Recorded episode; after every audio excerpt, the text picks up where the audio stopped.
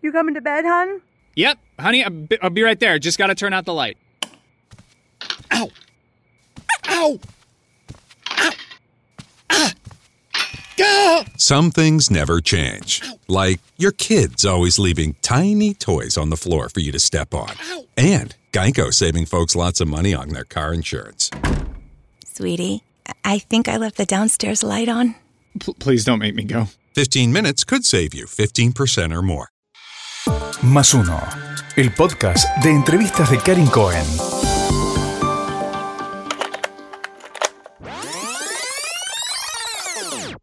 Está instalado, muy instalado el tema de la, de la obesidad como una, como una enfermedad. Y eso es lo que hay que tratar de, de sacar, porque si no se instala como una creencia. Y uno siempre piensa que va a ser gordo, aunque esté flaco, tiene mentalidad de gordo y nunca viene el cambio. Y nunca viene el cambio. ¿Por dónde se empieza entonces cuando uno decide ver bien el peso y no seguir al modelo que ve en la tele? Las dietas son eh, para un ratito. Para un ratito. Tenés que bajar dos o tres kilos, pero si ya querés o intentás cambiar un hábito, tenés que hacer un, un cambio profundo. Y sí, obviamente yo voy a decir que vaya a algún nutricionista que se, que se asesore bien porque tiene que tener una alimentación saludable. En este podcast vamos a escuchar el fracaso de las dietas y qué pasa en el cuerpo cuando lo presionamos sin comida. ¿Vos sabías que cada personalidad tiene un metabolismo diferente? Por lo tanto, funciona diferente. Carolina Pezzone nos hace saber que para tener el peso deseado y estar bien hay un solo camino, el cambio de actitud frente a la comida. Y esto Es tu decisión. Llega un paciente, Carolina, Sí. y se sienta y te dice, yo quiero bajar, no puedo bajar, la dieta no, no me da ningún resultado. Eh, ¿Qué es lo, lo primero que, que- que te importa de ese paciente? Lo- el, primer, el primer encuentro, ¿qué Bueno. ves ahí? Primero veo cómo es él, si está o ella, si, si es ansiosa. Este, después le pregunto cómo es su alimentación, si come seguido o pasa muchas horas sin comer. Eh, un montón de factores, pero lo dejo hablar un poco porque de ahí también saco, saco muchas cosas. Así que mm, tiene que ver con cómo es su estilo de vida. Tiene mucho que ver la personalidad, por lo tanto, a la hora de encarar una dieta o a la hora de comer bien. Eh, bueno, en la antigüedad se hablaba de los biotipos y hay algunas culturas que, que los toman muy en cuenta, del sanguíneo, de la persona más, más, más serena. Sí. Eh, por lo tanto, tiene que ser diferente. Por lo tanto, no entiendo por qué todos hacemos las mismas dietas cuando salen. Por supuesto, no, no tiene nada que ver. Puede haber una, una dieta saludable para todo el mundo, porque si es saludable a nadie le va a hacer mal. Pero después tiene que ver con cosas puntuales que cada persona tiene que saber de cómo funciona su cuerpo y qué es lo que puede, qué no puede. Tiene que ser muy individual. Exacto. Por eso fracasa todo lo que sea sacado de las revistas o Por del supuesto. Instagram. Ni hablar. Y, y viene la frustración. Y con la frustración viene, me voy a Un morir rebote. gordo. me voy a morir así, no me molesten más. Y se cierra todo y ahí es donde falla la cosa. Sí, está instalado, muy instalado el tema de la, enf- de la obesidad como una enfermedad. Y eso es lo que hay que tratar de, de sacar, porque si no se instala como una creencia. Y uno siempre piensa que va a ser gordo, aunque esté flaco, tiene, mentalidad de gordo y nunca viene el cambio.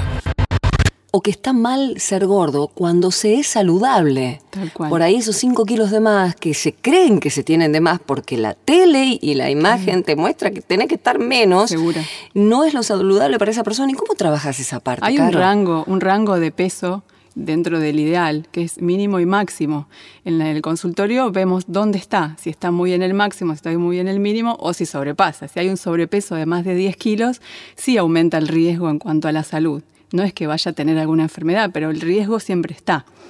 Pero también tiene que ver con el porcentaje de grasa, todos los componentes, grasa, músculo, hueso, que son cinco componentes, eh, inclusive los órganos y la piel, que todo eso influye, no es eh, el, peso solamente en grasa. Porque a veces viene un paciente que tiene muy bajo el, porcentaje de grasa, pero tiene mucho hueso. Hay incluso pacientes de 1,90, por ejemplo, que tienen más de 10 kilos de hueso. Y No. una persona normal tiene 8, Eso mujeres menos. Ah, mira. O sea, sacamos a todo, el- nuestro peso le sacamos el 8 Claro. kilos de hueso. Y, y- y además, cuanto más hueso tenemos, más músculo podemos formar. Tiene donde agarrarse y se forma más cantidad de músculo genéticamente, ¿no? Por lo tanto, está bien. Y por eso Está el peso puede ser alto y piensa que está gordo. Hay que ver más que nada el porcentaje de grasa. Hablando también de las épocas de la vida. Es distinto asumir una dieta a los 20, otra a los 30, otra a los 40, las décadas, y no solamente cuando uno va envejeciendo, sino en los momentos de la vida en los que se encuentra. Trabajo nuevo, pareja nueva, mudanza, casamiento, momentos de alto estrés. Sí. No es momento, ¿no? Sobre todo para las novias, pobrecitas, que intentan bajar de peso en el momento más, tal vez, ansioso de sus vidas. Claro. ¿Cómo influye eh, la- el estrés o, o lo que estemos viviendo en, en nuestro peso, en nuestro, con nuestro metabolismo? Y ahí entramos en tema.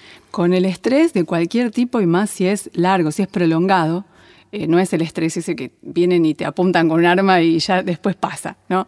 Es ese estrés prolongado que de, de- de la- de lo habitual del trabajo, de, los chicos, de la casa. ese estrés produce cortisol, que es la hormona justamente del estrés. El cortisol se, de- se demuestra que actúa sobre un gen y este gen se expresa de una manera que te da mucha ansiedad y ganas de comer y terminás teniendo un sobrepeso muy alto. Entonces ahí es cuando choca lo que uno quiere hacer, que quiere bajar de peso porque tiene una meta de alguna fiesta o casamiento y ese estrés que no deja no deja producir el descenso. Entonces se arma un lío en el, en el organismo y, terminamos, más estresados y más gordos. Sí, o tal vez con muy bajo peso y Tal débiles cual. que no podemos Ay, disfrutar sí, sí. nada de lo que nos Sí, está sí, pasando. Puede ir para un lado y para el otro, depende de la personalidad. Los que el estrés eh, no, no- no tienen ese gen, ese fenotipo en realidad se llama, porque gen es un gen y no, no se altera. El gen es gen, eh, no tiene errores ni mutaciones, salvo cuando hay algo externo. Eh, los, factores ambientales, la forma de vida que tenemos, hacen que ese eh, gen se exprese de alguna manera. Puede ser quitando el apetito o puede ser un apetito atroz. Entonces comemos y comemos. Claro, exactamente. Sí. Está muy bien. Y hablando de metabolismo, el metabolismo eh, en cada uno es muy diferente. Sí, totalmente. Eh, por lo tanto, como decíamos, no hay forma de que una dieta que a uno le vaya bien eh, sea una situación segura. ¿No se merece tu familia lo mejor? Entonces, ¿por qué no los mejores huevos? Ahora, Egglands Best están disponibles en deliciosas opciones. Huevos clásicos, de gallina libre de jaula y orgánicos de Egglands, que ofrecen un sabor más delicioso y fresco de granja que le encantará a tu familia. En comparación con los huevos ordinarios, Egglands Best contiene la mejor nutrición como 6 veces más vitamina D, 10 veces más vitamina E y el doble de omega 3 y B12. Solo Egglands Best. Mejor sabor, mejor nutrición, mejores huevos. Visita egglandsbest.com para más información. para, para otro en su resultado. Eh, ¿Cómo se maneja el metabolismo? O sea, uno lo puede alterar, en definitiva. Claro. No es que es un metabolismo modifica. lento y hay que ver para toda la vida. No, no, se modifica. El metabolismo sí se modifica cuanto, naturalmente, cuanto más edad tenemos, más lento es el metabolismo, pero eso es natural. Las personas mayores tienen que comer menos que uno cuando tiene 20 y tiene una actividad también más, este, más acelerada. Eh, de todas formas, hay personas que no comen durante todo el día y comen a la noche, un plato grande, una fuente grande o dos platos de comida, entonces ya vienen con el metabolismo muy lento y después van a comer con el metabolismo lento y todo, va a reserva de grasa. Ahí también influye eh, una hormona que se llama griadina, que se segrega a nivel gástrico, que es la responsable de mandar la información al cerebro para buscar comida. Bien. Esa, esa griadina, que como no hace efecto, sí hace efecto a nivel genético y activa otro fenotipo que hace que después eh, se transforme en un gen ahorrador. El gen ahorrador hace que estemos con, el metabolismo, lento, como, algo natural. Por lo tanto, mucho daño a aquel que hace eso.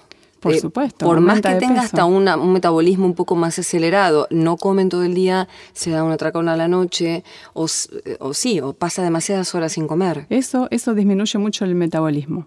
Tenemos que comer más seguido, distribuir bien los alimentos, porque también los órganos, la eh, secreción de hormonas, que, de sustancias que producen los órganos, tienen una tolerancia. Eh, podemos comer un- una cantidad de proteínas o hidratos de carbono, pero si nos pasamos de la cantidad que tolera el organismo en esa, en esa comida, en ese momento, después se desequilibra todo también. Hay descargas bruscas de insulina en sangre o el, or- el- el hígado empieza a fallar porque tiene que filtrar más de lo que necesita, lo que puede filtrar de proteínas. o todas las sustancias químicas que tienen los alimentos también. Por lo tanto, comer mal enferma. Sí, por supuesto. Sí, tenemos que comer mejor distribuido durante todo el día, cada tres horas. Es difícil, pero aunque sea algo chiquito, que mantengamos el metabolismo siempre acelerado, sería lo ideal. Hablemos de los frutos secos porque se me ocurre, para no mencionar los snacks, todo lo que viene en paquete es medio peligroso si uno hace abuso. Podemos armar paquetitos chiquitos y tenerlos en la cartera como una forma de no pasarte, de no traerte el paquete grande y comer más de, lo normal. Eso es lo que me gusta. Y me bajo el cuarto kilo de fruta y no va por ahí tampoco. No, son muchas calorías, se suman. Hay que eh, activar ese tipo de semillas también, eh, las que vienen para picar en el, en el auto, en el colectivo, en la facu. Claro, porque tiene una fibra muy fuerte. Este, tenemos que abrir, aunque sea tostar, puede ser tostarlas, molerlas, o si no, ponerlas en un poquito de agua en la heladera, que duran tres días aproximadamente, y ahí se hace un gel. Se, se, ablanda la fibra, entonces podemos aprovechar lo que tiene adentro la semilla. Con eso se hace un yogur muy rico, ¿Ah, aprendí. sí? sí, sí, sí, Se le agrega alguna fruta fresca y, le, pones en la licuadora y con ese un, ah. puñado de semillas por esa melaza, ¿puede ser? Sí, la melaza. La melaza, exactamente, que eso es lo que le da la, consistencia.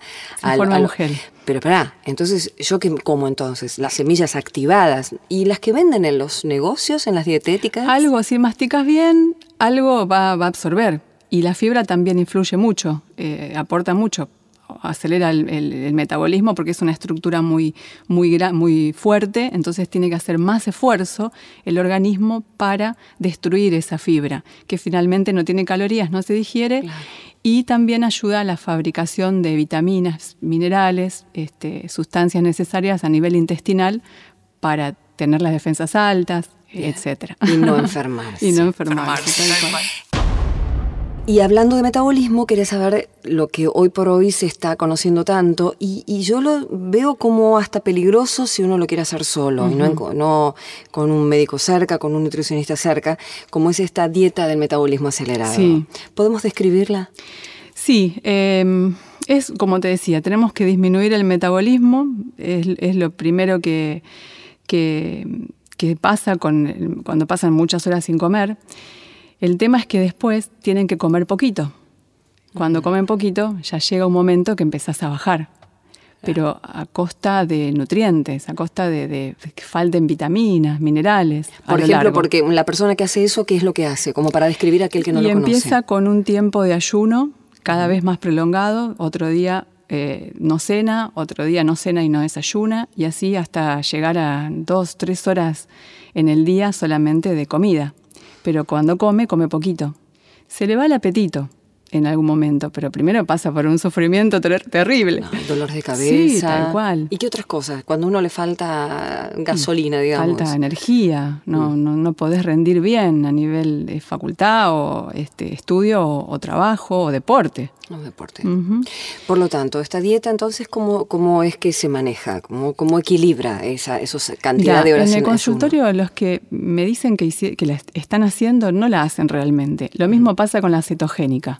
La cetogénica dicen que hacen una dieta cetogénica, pero yo cuando pregunto después resulta que salen y entran de cetosis, entonces no es no es real, real. ¿Qué es cetosis? ¿El cuerpo? Cetosis es cuando quemas grasa sin hacer actividad física, cuando falta el glucógeno del músculo o cualquier, por no comer hidratos de carbono, o un mínimo. Pero porque decís que al final no la están haciendo. Porque en algún momento salen, comen alguna galletita o alguna fruta y salís. Entonces estás haciendo algo a medias. Es imposible tener un estado cetogénico durante mucho tiempo.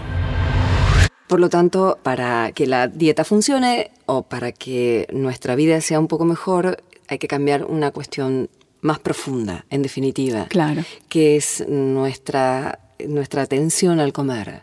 Eh, básicamente. Y conocernos también que si estamos en un periodo de estrés profundo no podemos hacer esa dieta porque nuestro mismo cuerpo no va a permitirlo. Eh, ¿Por dónde se empieza entonces cuando uno decide ver bien el peso y no seguir al modelo que ve en la tele? No, por supuesto. Las dietas son eh, para un ratito. si tenés que bajar dos o tres kilos, pero si ya querés o intentás cambiar un hábito, tenés que hacer un, cambio profundo. Y sí, obviamente yo voy a decir que vaya algún nutricionista que se, que se bien porque tiene que tener una alimentación saludable. Y para bajar de peso tiene que ver con las cantidades, nada más. La calidad después se va trabajando de a poco, mientras que sea un 80% de alimentos saludables, puede haber un 20% de otros que no sean saludables, que son más estimulantes, pero siempre tiene que haber una variedad. Como en la vida. Sí, tal cual. Gracias, Caro. Gracias a vos, Karin. Más uno, el podcast de entrevistas de Karin Cohen. Este fue un podcast de MyPod. ¿Te preocupas por tu familia? Entonces, ¿por qué darles solo huevos ordinarios cuando pueden disfrutar de lo mejor? Eggland's Best, los únicos huevos con ese delicioso sabor fresco de granja, además de la mejor nutrición, como 6 veces más vitamina D, 10 veces más vitamina E y 25% menos de grasa saturada que los huevos regulares, además de muchos otros nutrientes importantes. Así que, dales los mejores huevos. Eggland's Best, mejor sabor, mejor nutrición, mejores huevos.